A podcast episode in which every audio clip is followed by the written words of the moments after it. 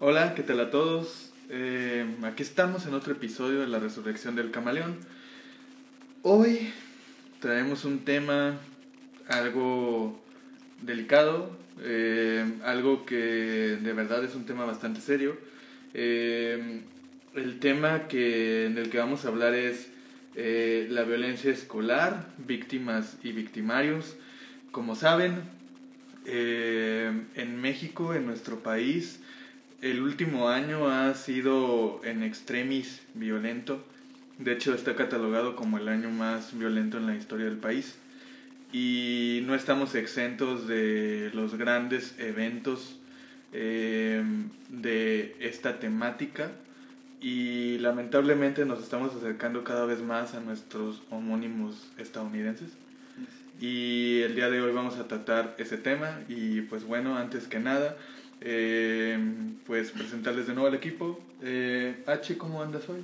Muy bien, todo en orden. completamente. completamente. A pesar de la seriedad de hoy. Así es. Pero trataremos de que no sea tan serio. trataremos. Trataremos. Paco, ¿cómo andas? También con la seriedad que amerita el, el tema. Exacto. Y bueno, pues yo, Coco también. Ando, ando bastante bien, de hecho. No te preguntamos, ¿verdad? nadie me preguntó, pero pues bueno, para los que querían saber. Por si a alguien le llegara a interesar. Por si a alguien le llegara a interesar. Que no es nuestro caso. Exactamente. Que por si alguien, por mi abuela si me llega a escuchar. Saludos. Saludos. Pero bueno, eh, ya retomando precisamente la, la, la seriedad del tema, fíjense que eh, al investigar al respecto me topé con que había noticias em, desperdigadas, regadas. Obviamente sí, sí, tú, tú buscas en internet y sí te da una, una especie de orden cronológico. Eh, pero claro que te da el orden cronológico de ascendente a descendente, ¿no? De la noticia más reciente hasta la más antigua. Y pues fue un poco complicado encontrar una cronología de los hechos, una cronología de los hechos bien establecida. Pero no has dicho de qué caso vamos a hablar. Ah, bueno, bueno, bueno, sí, sí, tienes razón. Eh, es el caso que hubo en Torreón eh, hace unos días. De hecho, el caso se presentó el 10 de enero de este año. Eh, y de hecho, me gustaría compartirles a ustedes un fragmento de lo que yo encontré, de la, de la narración precisamente de los hechos desde un punto de vista periodístico bastante serio. Y esta página quiero darles el crédito debido a ellos, eh, que son la estación 88.9, que ellos prácticamente dieron, eh, hicieron la labor de juntar cronológicamente los hechos. Entonces la información es la siguiente. Dice, la mañana del 10 de enero del 2020, en el Colegio Cervantes, eh, ubicado en Torreón, eh, se registró un tiroteo. Todo comenzó a las 8 de la mañana cuando un alumno de 11 años de edad de sexto grado de primaria pidió eh, ir al baño. 15 minutos después, el menor salió del baño disparando para que momentos después paramédicos llegaran al colegio.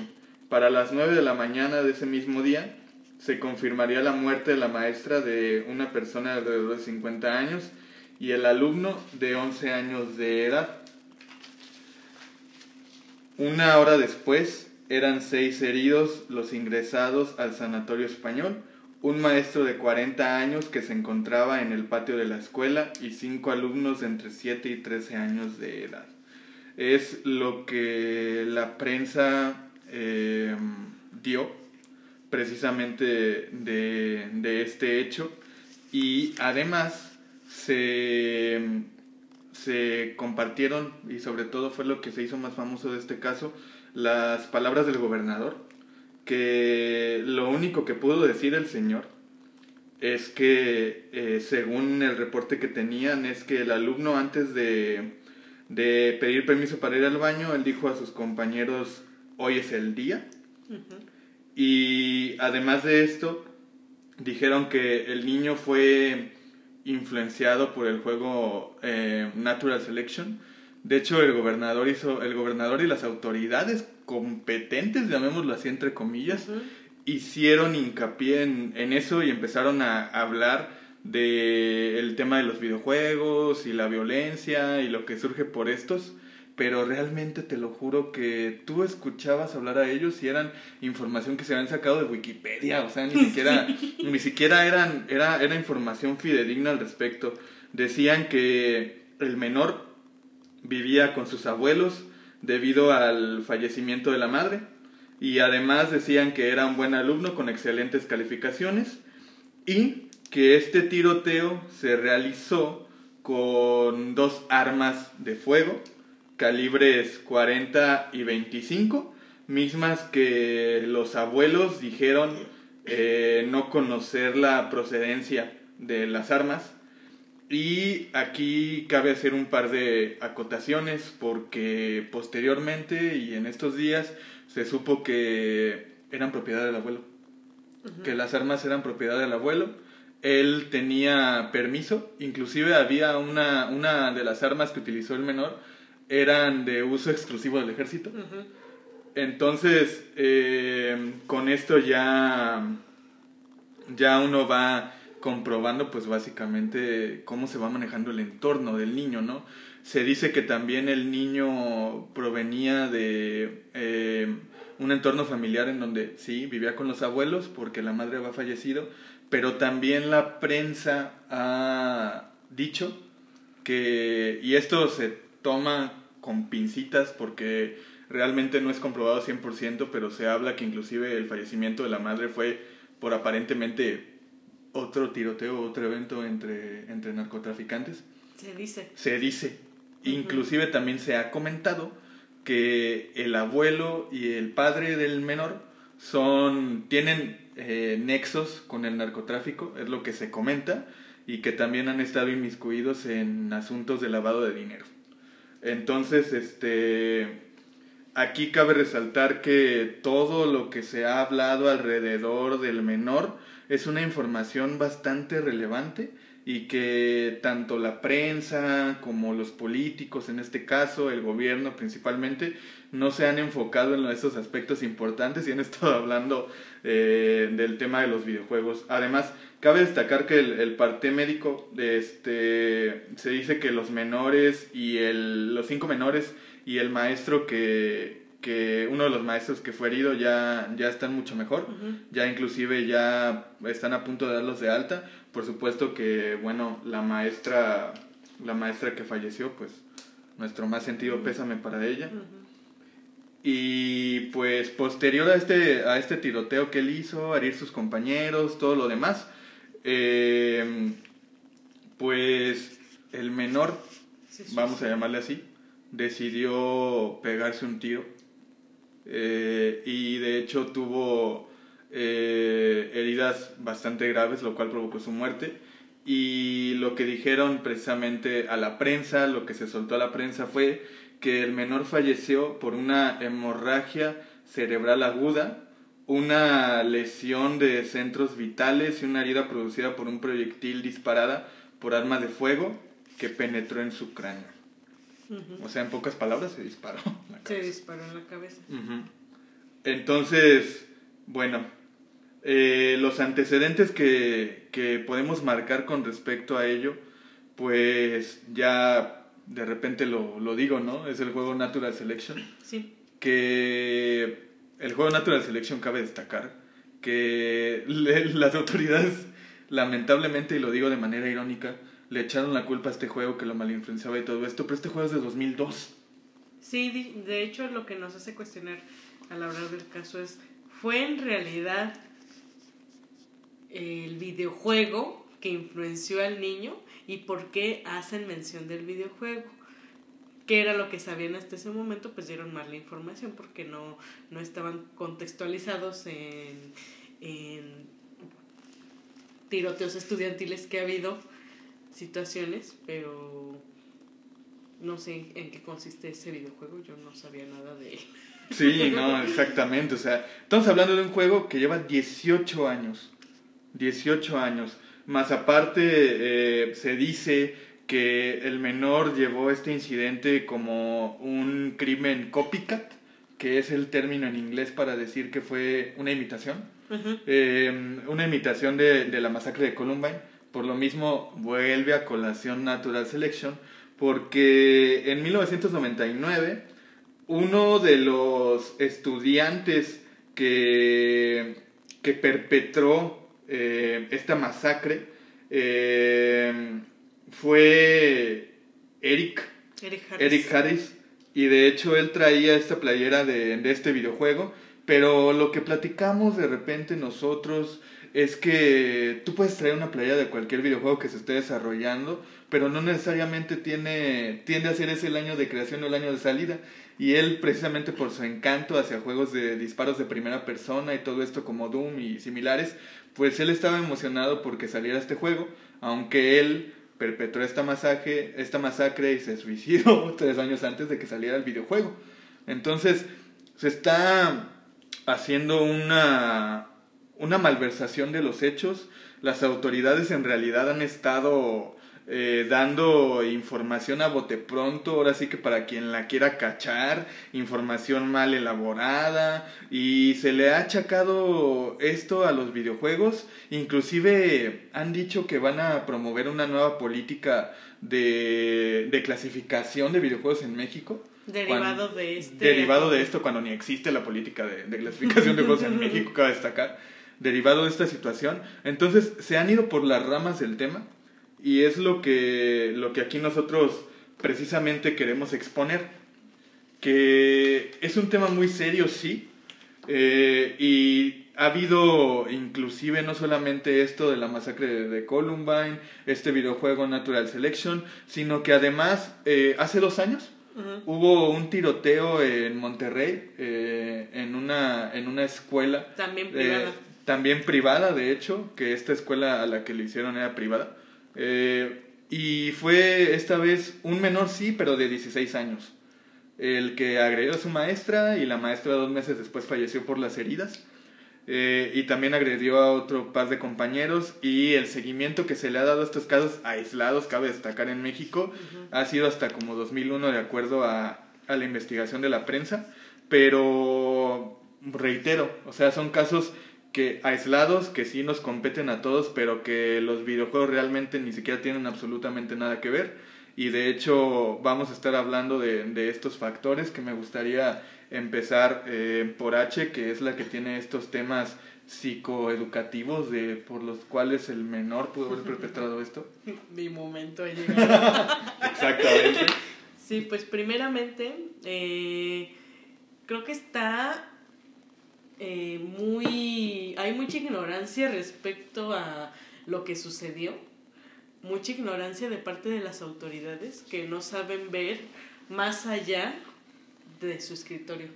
O sea, realmente no, no conocen el contexto de cómo se desarrollan las escuelas y lo único que han estado haciendo, pues con las reformas educativas, la información es ejercer presión a el personal docente y las escuelas y además evitar que los papás se hagan responsables de todo lo que se está tomando, eh, que participen en la educación de sus hijos, eh, que obligatoriamente eh, los manden a la escuela, que estén 100% comprometidos con la educación, porque en otros lugares como lo, lo que es Estados Unidos, si tú no mandas a tus hijos a la escuela es algo así de cárcel. Pueden meterte a la cárcel si no vas a la escuela, hablan a tu casa para ver qué pasó y inmediatamente va la policía. Estas prácticas no se realizan aquí en México. ¿Qué es lo que pudo haber influido primeramente en el, en el muchacho? Primeramente su perfil psicológico o sea, tuvo que haber tenido, si dicen que es, era un chico que era inteligente, que tenía buenas calificaciones, eh, pero emocionalmente cómo era su vida, o sea, eh, su entorno familiar cómo era.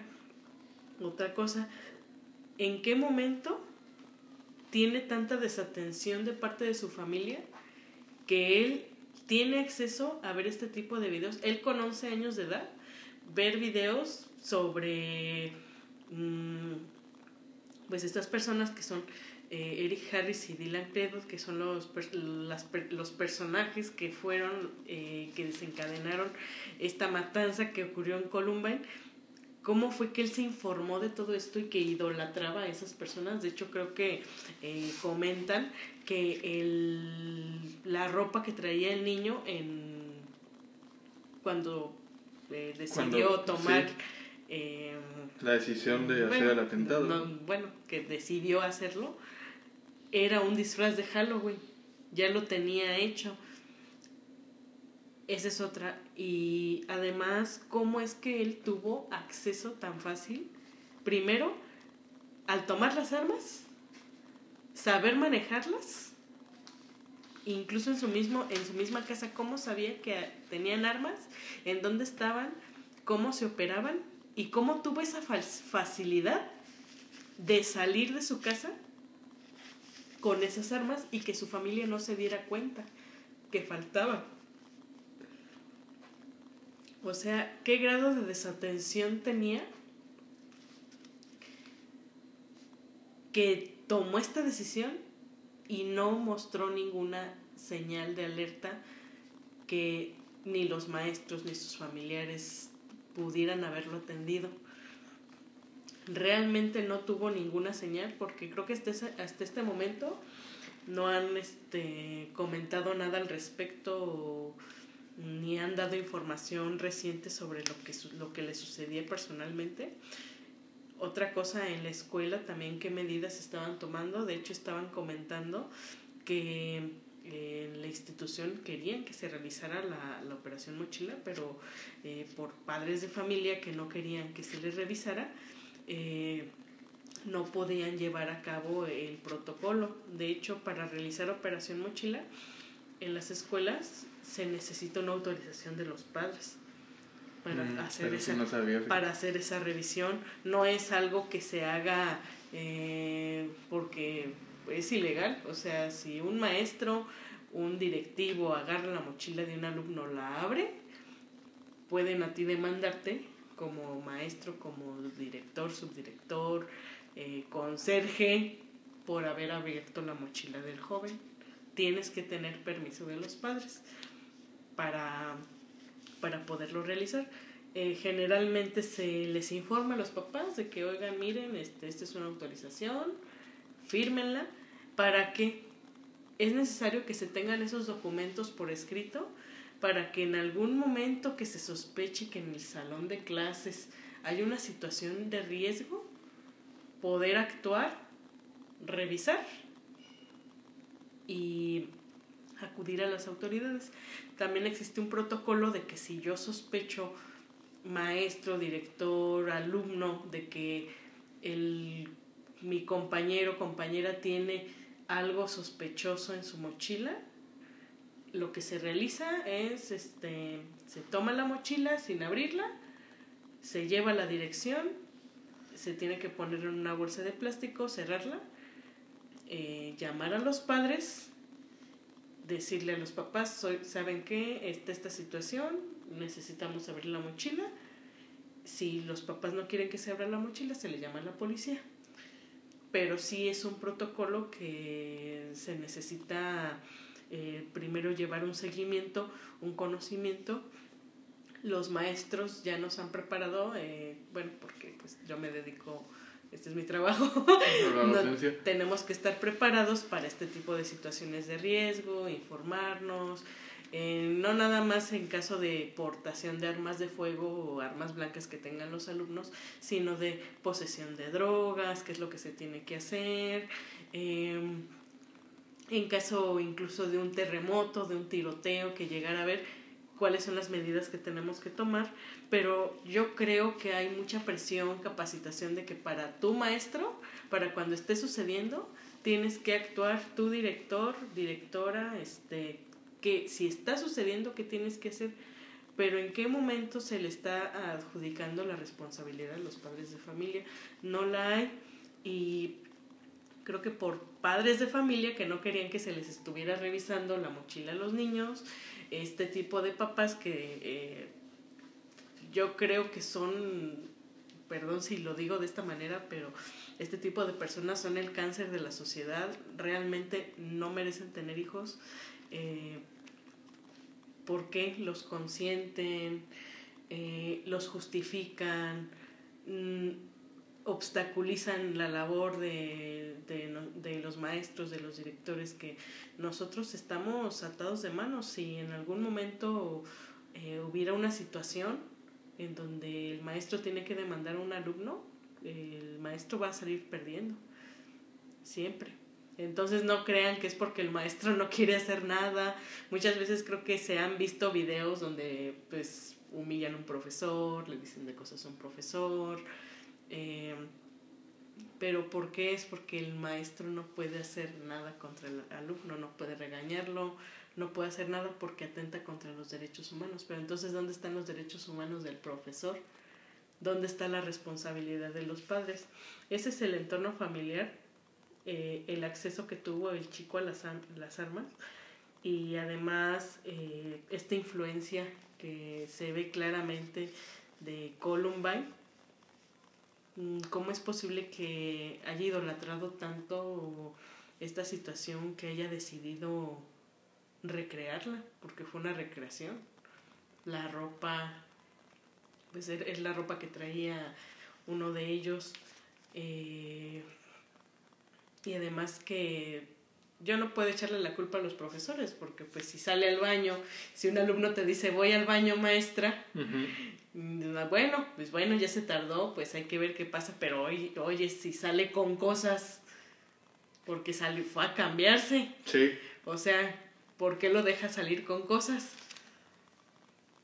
no le preguntó, le preguntó y a lo mejor le no, no comentan nada eso de la investigación.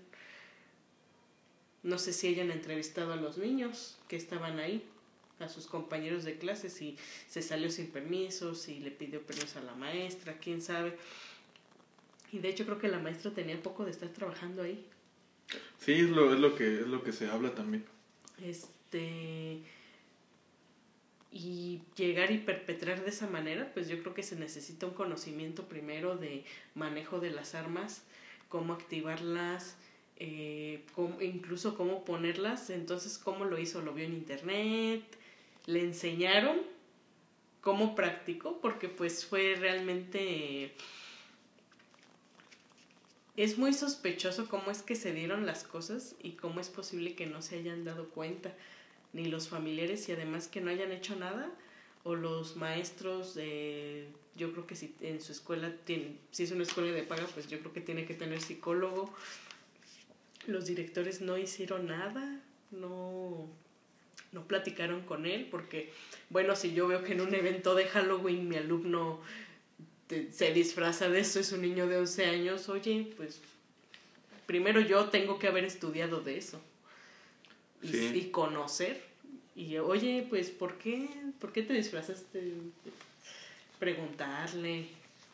Y de hecho, yo creo que le echan mucha culpa, buscan responsables cuando en realidad los únicos responsables son su, su mismo entorno familiar, porque son los responsables directos de, de estos niños. Yo no les puedo echar la culpa al niño de que haya sido él, sino su mismo entorno que no lo ayudó.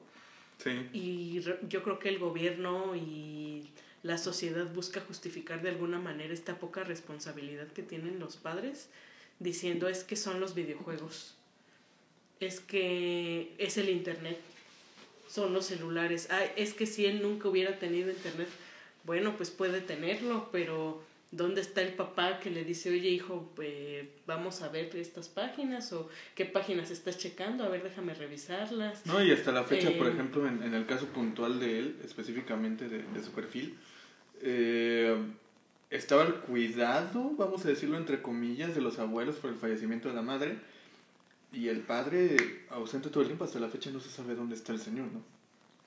Entonces, bueno, perdón, prosigue. Y además de eh, cómo es que pudo haber visto todos esos videos y que eh, él con 11 años, sus abuelos no le hayan comentado nada de que, mira, hijo, pues eran personas que eran, estaban enfermas, a lo mejor si él no tuviera malicia, porque como que no sé si se le hizo divertido también, de que, ah, sí, lo voy a recrear y pues a ver qué pasa, ¿no? Sino que el gobierno le echa la culpa a eso, pero no ve que ellos son los verdaderos responsables. Y también cuando sucede lo de Columbine, ocurre lo mismo, pero dicen es que la culpa es de la música, la música, los videojuegos, y creo que hasta eh, señalaron directamente a Marilyn Manson. Y a Pantera. Este, por este tipo de situaciones, pero Marilyn Manson este comentó, porque sí comentó del caso de Columbine, y dice, tú, ¿qué hubieras hecho eh, ante esta situación o ¿qué harías con, con ellos? Dice, ¿no? Pues, o ¿qué les dirías? ¿Qué les hubieras dicho para que esto no hubiera sucedido? Dice, yo no les diría nada. Los escucharía. Porque fue lo que nadie hizo. Sí, y esa fue una gran respuesta. Hay que recordar que también en el caso de Columbine, nada más haciendo un paréntesis rápido, el paralelismo, ¿no? Este, Marilyn Manson inclusive, eh, me parece que 10 años después, más o menos, tuvo una exposición que si no me equivoco fue en Nueva York y puso precisamente eh, una mano haciendo la señal de amor y paz y en cada uno de los dedos de amor y paz era este el caso de, de este Ed y, y de del, del otro muchacho que hicieron lo de Columbine. Dylan. Ajá, de Dylan. De hecho, también su, si ustedes están un poco más estudiados de este caso, Mm, eran personas ya psicópatas, uno de ellos detectado ya con depresión, otro de ellos este familiar, familiar de un militar y cómo tienen acceso a las armas, pues con unos amigos van y las consiguen, pero eh, empiezan a documentar todo. Y lo curioso es de que todo está documentado. En el caso de Columbine, primero cómo empiezan a tener como que esta malicia de destrucción, de... Y hay varios videos donde están destruyendo bicicletas, están destruyendo este, cosas. En otro video están probando las armas que compraron y se ve cómo están este, probando las armas, pero lo hacen de una manera muy... Natural. Sí, como divertido, como que lo están gozando. En otro video, porque creo que ellos estaban como en un taller como cinematográfico, hacen una película donde usan los trajes que después eh, utilizarían para la masacre. Sí, y, y aquí llegamos a un punto eh, bastante neurálgico, ¿no? O sea, en, en, el sentido en que la, en Estados Unidos, que fue donde sucedió lo de Columbine, pues está este acceso libre a las armas, y aparte también este el cómo ellos iban prácticamente diciendo lo que iban a hacer y nadie los tomaba en cuenta. Este inclusive uh, creo que uno de ellos era era bulleado inclusive era era, era maltratado. Los dos mm. entonces este ahí como dices eh, es seguir eh, psicológicamente y psiquiátricamente a, a los alumnos cosa que en México es nula. O sea, ¿cómo puede ser que la mente de un niño de 11 años eh, haga sentir admiración hacia personas que cometieron una barbarie de esta manera? O sea, como lo decimos, el entorno, la situación familiar, la situación del país inclusive, o sea, reitero, hemos vivido el año más violento de nuestra historia en México. Entonces, el gobierno lo quiere ver como hechos aislados, el gobierno quiere culpar a los videojuegos, pero en realidad es culpa de la podredumbre que vive la sociedad y de el pobre entorno familiar del niño. Y es que además, aunque uno se quisiera involucrar, ¿tú qué puedes hacer? No, realmente eh, los que tienen que hacer eso son eh, los, tus responsables, tu, la gente con la que convives, tus familiares, pero si no está ese, esa soledad, de, también esa desatención de su parte, pues cómo fue que sucedió esto. Y es que además no, no han seguido hablando del caso. Por ejemplo, en Monterrey estuvieron hablando todavía mucho tiempo después qué fue lo que sucedió, pero ahorita en este caso ya no, no se ha hablado absolutamente nada, ni, ni del niño, ni de qué, qué pasó con sus papás, qué opinan los abuelos, este que, cuáles son los testimonios de los niños que estaban ahí. Inclusive el abuelo lo iban, tenía una orden este, de formar prisión el abuelo, porque hasta lo tenían legislativamente pues o legalmente, lo tenían como, como este coautor del, de precisamente la masacre por em, por el hecho de que él era el portador de esas armas. El dueño. El dueño. Entonces también ya no se supo si ya lo arrestaron o si lo van a enjuiciar, o sea, ese tipo de detalles ya no se supieron. Sí, igual nosotros ya no sabemos nada al respecto de lo que sucedió, pero para que estuvieran en contexto fue la información que nosotros pudimos encontrar sobre, sobre ese caso y la influencia de Columbine. Pues a mí se me hace increíble cómo es que alguien de 11 años este en 2020 pueda hacer eso y que nadie se haya dado cuenta así de repente pues ya sí ya pasó y pues sí pero tuvo que haber mandado señales no aunque sea de humo pero tuvo que haber mostrado al menos algo algo extraño para que dijeran, bueno, pues es que como que no es normal que se porte así, ¿no? Sí, y reitero, esas conductas van mucho más allá a qué videojuegos juega tu hijo, ¿no? O a qué videos ve. O sea, más bien es un todo. De qué habla, qué comenta, eh, cómo convive con los demás, cómo se desarrolla. O sea, hay infinidad de señales alrededor. Y es que además nuestra psicología, eh, nosotros tenemos eso de saber qué es lo que es bueno y qué es malo, poder diferenciar lo bueno de lo malo. Pero imagínense una persona que no sabe diferenciar lo bueno de lo malo, pues es una persona psicópata. Sí, o una persona que no sabe adaptarse a su entorno, pues es un sociópata. Sociópata. Entonces, ¿qué es? ¿Psicopatía o sociopatía? Entonces, ¿qué fue lo que le sucedió al niño? ¿Que era psicópata o, o qué tenía? ¿Tenía depresión o de alguna manera tuvo que haber documentado algo o tuvo que haber eh, existido alguna evidencia de lo que iba a ser, porque cuando sucede lo de la masacre de Columbine, eh, ellos dejan un video donde explican por qué hicieron por qué hicieron eso.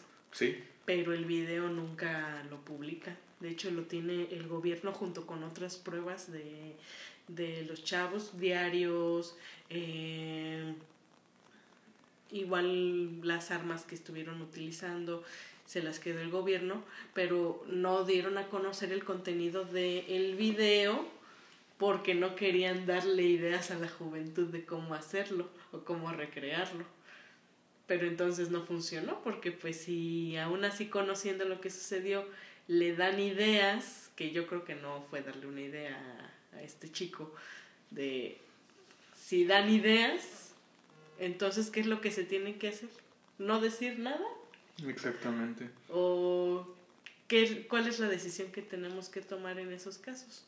Sí, y mucha gente no lo quiere admitir, ¿eh? pero eh, en, el contexto mexicano, eh, conforme van pasando los sexenios, eh, vamos, nos vamos dando cuenta de qué tanto alcance tiene la libertad de expresión en este país y por lo menos el primer año del actual presidente em, ha reflejado que se está inhibiendo un poco esa libertad de expresión que él tantas veces presumiblemente había dicho que iba a, ampliar.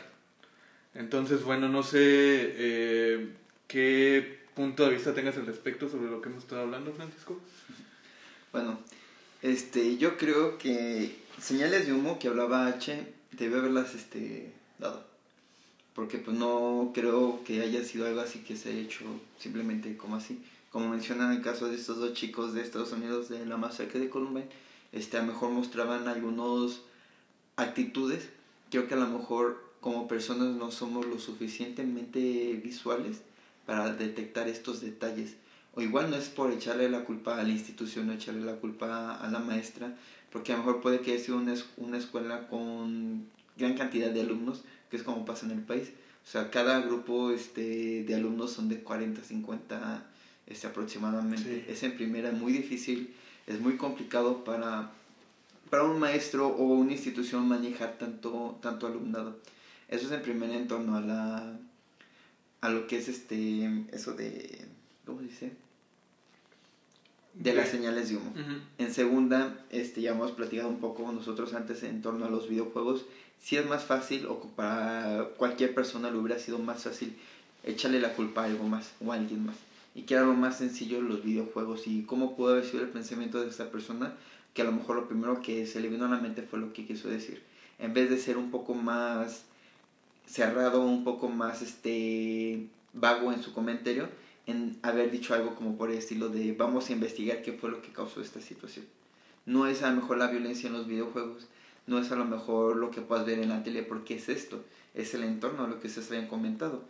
No creo yo personalmente que haya sido a causa de videojuegos. Puede que haya sido más por el tipo de entorno en el que se, el entorno en el que vivimos en el país la violencia en la que está pasando el país, su entorno familiar, la situación por la que está pasando su papá, su mamá, este, los antecedentes del abuelo, este, lo que se ve en el país en cuanto a programas de televisión o música que se reproduce. No es como para que la gente vaya y haga eso, pero si uno se pone a analizar a un niño o te pones a analizar a un pequeño cercano tuyo, dependiendo del tipo de cosas que está escuchando o que le pone atención, tú ves de qué tanto se está alimentando. Tú sabes como padre de familia cuál es tu responsabilidad, qué son las acciones que debes de tomar para con tu hijo y saber cuál es el camino que quieres que, eh, que este mismo lleve. Entonces yo creo que va más del entorno familiar. La situación que se suscitó, pues, oh, desgraciadamente fue muy desafortunada. Sabemos que desgraciadamente no va a ser el primer caso en México y mucho menos en Estados Unidos, que desgraciadamente es algo que a lo que están acostumbrados, porque esta situación de Columbine no es la primera. Este, ha pasado en diferentes escuelas y lugares, porque incluso hace unos años se ha pasado en este antro de ambiente en Estados Unidos, este, ya sea por temas raciales o ideológicos, pero son cosas de lo, de lo que puede pasar. La situación a lo mejor, a mejor aquí en México es un poco más cerrada en cuanto a que no puede ser, no puede haber sido un ataque de odio o algo ideológico o racial debió haber sido algo más que, el niño vio con lo que creció y pensó que era correcto. ¿Por qué? Porque simplemente analiza qué malicia pudo tener el niño y qué valor para haberse disparado él mismo. Porque estaba, debió haber estado consciente de las consecuencias de los actos que él iba a, hacer. Y además, como lo hizo, con qué insensibilidad disparó contra su propia maestra. ¿Y cómo no le dio miedo? Sí, inclusive me tiene un poco intrigado de repente el, tema, como dices, cómo podría saber eh, por lo menos un conocimiento vago, ¿no? De cómo poder manipular las armas. Pero también hay información que, bueno, sí que dio balística eh, a las autoridades que decía que tanto el maestro sobreviviente como los alumnos, sí, ok, tenían heridas de bala, pero en ningún punto vital. O sea, no, no les había dado ningún punto vital, sí los había perforado, pero que por lo tanto em, eso hizo que pudieran sobrevivir. Entonces, em, yo en realidad no pondría en la balanza hasta qué grado podría eh, él ser eh, tan hábil como para poder calcular eso, yo siento que más bien no le atinó. o sea, eso, eso creo que en realidad fue. Disparos así. Ajá, disparos aleatorios. Eh, pero por lo que sea, eh, hasta qué grado se piensa llegar para poder empezar a hacer algo comenzaron a decir y reitero el tema de reclasificar los videojuegos, de legalizarlos, de, de, de, cambiar la legislación para poder este, hacer un contenido más adecuado, X. Esa no es la solución. O sea, la solución es que pongas programas que ayuden a, a tus alumnos en cuestiones psicológicas y psiquiátricas para poderlos eh, para poderlos evaluar y saber cómo están. No, y que participen también los papás. Que los papás participen. Obligatoriamente. Sí, sí, sí, sí, que estén involucrados al 100%, porque de repente los papás les es fácil de decir, ah, pues te lo dejo. Ah, pues sí. A las escuelas y que prácticamente ahí lo crían. Ahí se lo encargo. Ahí se lo encargo. Entonces la verdad es que no, como sociedad debemos de, de tener un punto más crítico al respecto. Y me refiero a que no dejar que el gobierno intente solapar eh, sus disfuncionalidades con información absurda como lo fue la de los videojuegos y en realidad promover e intentar informarnos al respecto y pedir que se creen políticas em, educativas y sociales que aporten al beneficio de los niños, los adolescentes y todo este perfil de, de ahora sí que de personas jóvenes que requieren ayuda en educación básica y, y superior. Y además ser más empáticos con si conocemos igual a alguien, es un sobrinito, un amiguito, o alguien un vecino. que un vecino que nosotros veamos este pues ahora sí que ponerles atención.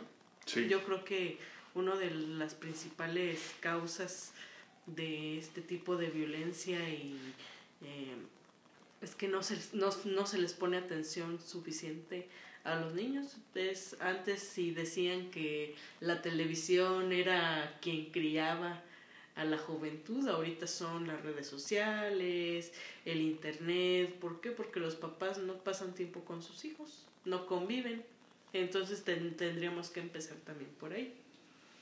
Sí, eso, eso, eso también creo yo. En conclusión, escuchen a sus hijos, apoyen a su familia y pongan atención en el más mínimo detalle para poder ayudarlos. Y bueno, esto fue otro episodio más de la resurrección del camaleón.